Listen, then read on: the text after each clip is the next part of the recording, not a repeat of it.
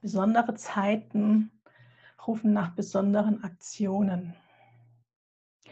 Und deshalb schenke ich euch heute mein Buch.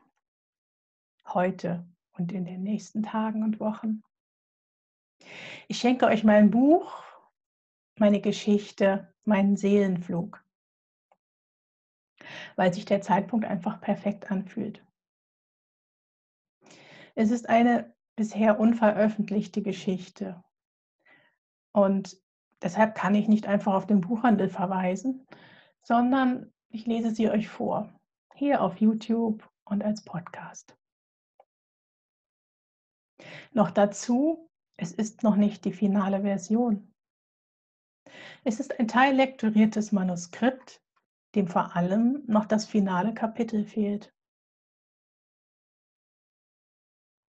Seit mehr als anderthalb Jahren schon spüre ich in mich hinein, welches Leben von mir noch gelebt und dokumentiert werden möchte, damit dieses Buch sein finales Kapitel findet. Und ich glaube, dass ich mit dem Teilen dieser Geschichte nun das finale Kapitel eröffne. Ostern steht vor der Tür, die perfekte Erinnerung daran, dass eine jede Geschichte nicht mit dem Tod, sondern mit der Auferstehung endet. Doch wie begann sie? Hier ist meine Einleitung für euch zum Buch. Gespräche mit Gott. Ich bin aus der Kirche ausgetreten. Und so verfolgte ich nie die immer mal wieder in den Medien auftauchenden Berichte über einen ganz besonderen Bestseller. Gespräche mit Gott von Neil Donald Walsh lange Jahre nicht. Bis ich im Jahr 2017 auf nicht mehr nachvollziehbare Weise einem Webinar von dem Autor lauschte und erstmals seine Geschichte hörte, über sein Leben vor Buch 1 erfuhr und auf diese Weise erstmals eine Zusammenfassung der Spürigen hörte, nach denen es ihn in seinem Leid so sehr verlangte.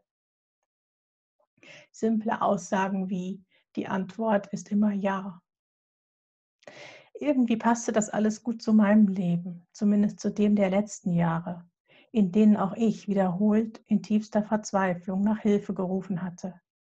Ich war ein wandelnder Hilfeschrei gewesen. Und so verwundert es nicht, dass ich Monate nach diesem Webinar plötzlich in einer Buchhandlung stand, Band 4 dieser Serie in der Hand hielt. Ein unerwartetes Gespräch mit Gott. Und diesen nicht mehr weglegen konnte. Dieses Buch wollte mit nach Hause. Beim Lesen blieb ich an einer Stelle hängen, dem Aussprechen der dritten Einladung. Wecke die Menschheit auf. Es ist dies eine Einladung nicht nur an Neil aus seinem Gespräch mit Gott, sondern an alle Leser des Buches. Wollte ich mich angesprochen fühlen? Nein. Aber ich wusste sofort, dass ich genau deshalb dieses Buch kaufen sollte. Wecke die Menschheit auf. Aufwecken, aufwachen. Darüber mag ein jeder seine eigenen Gedanken haben. Ich empfinde mich als initial aufgewacht und auf dem Weg. Aufgewacht und herausgetreten aus dem gefühlten Gefängnis als Mensch auf die Erde geworfen zu sein, um zu leiden. Jahrzehntelanges Leben im Opfermodus, lebensmüde im wörtlichen Sinn, noch bevor ich wahrhaft zu leben begann. Für mich bedeutete Aufwachen, mich als unsterbliche Seele zu erkennen, aus freiem Willen in dieses Leben inkarniert. Ich verstand, dass ich mir für dieses Leben meine Aufgabe ausgesucht hatte, mitsamt der Mitspieler, und dass ich mich freudig auf den Weg gemacht hatte. Ein Weltbild, wie es für mich zum damaligen Zeitpunkt mehr auf den Kopf gestellt kaum sein konnte und das mein Leben so sehr veränderte. Doch es war wahrlich kein Weichspülermodus, auch nicht nach der Erkenntnis. Eingebranntes und Kleinmachendes aus diesem und früheren Leben wollten aufgelöst werden. Nehmt die Einladung an. Die, die ihr schon wach seid, teilt euren Weg, berichtet von den Mühen des Weges, beleuchtet ihn für alle, die folgen möchten.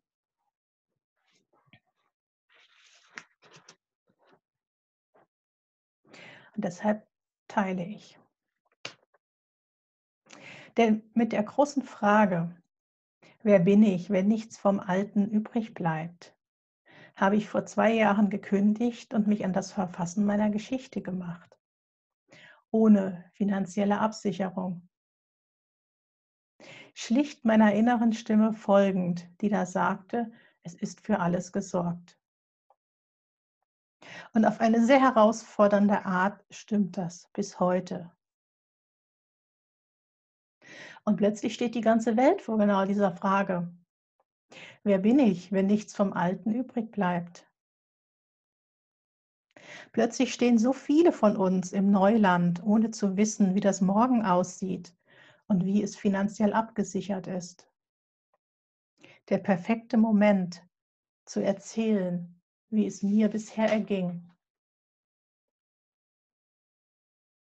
Ich teile die Geschichte auch heute, weil ich ihr nicht nur den Untertitel gebe vom Opfer zum Schöpfer, sondern auch aus der Leistungsgesellschaft ins Sein und aus der Angst in die Liebe.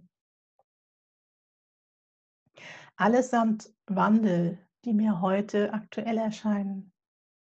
Allesamt Wandel, die ich ohne Krisen in meinem Leben nicht ins Rollen gebracht hätte.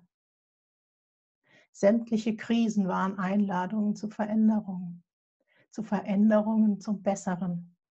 Genau wie die aktuelle globale Krise eine Einladung ist, sie zu unserem Besten zu nutzen. Und schlussendlich teile ich die Geschichte genau jetzt, weil sie berührt, weil wir Berührung brauchen, weil Berührung menschlich ist. Und weil diese Geschichte eine Einladung ist, uns jenseits aller räumlichen Isolation zu berühren, auf eine Art, die uns kein Virus nehmen kann. Berührung von Herz zu Herz.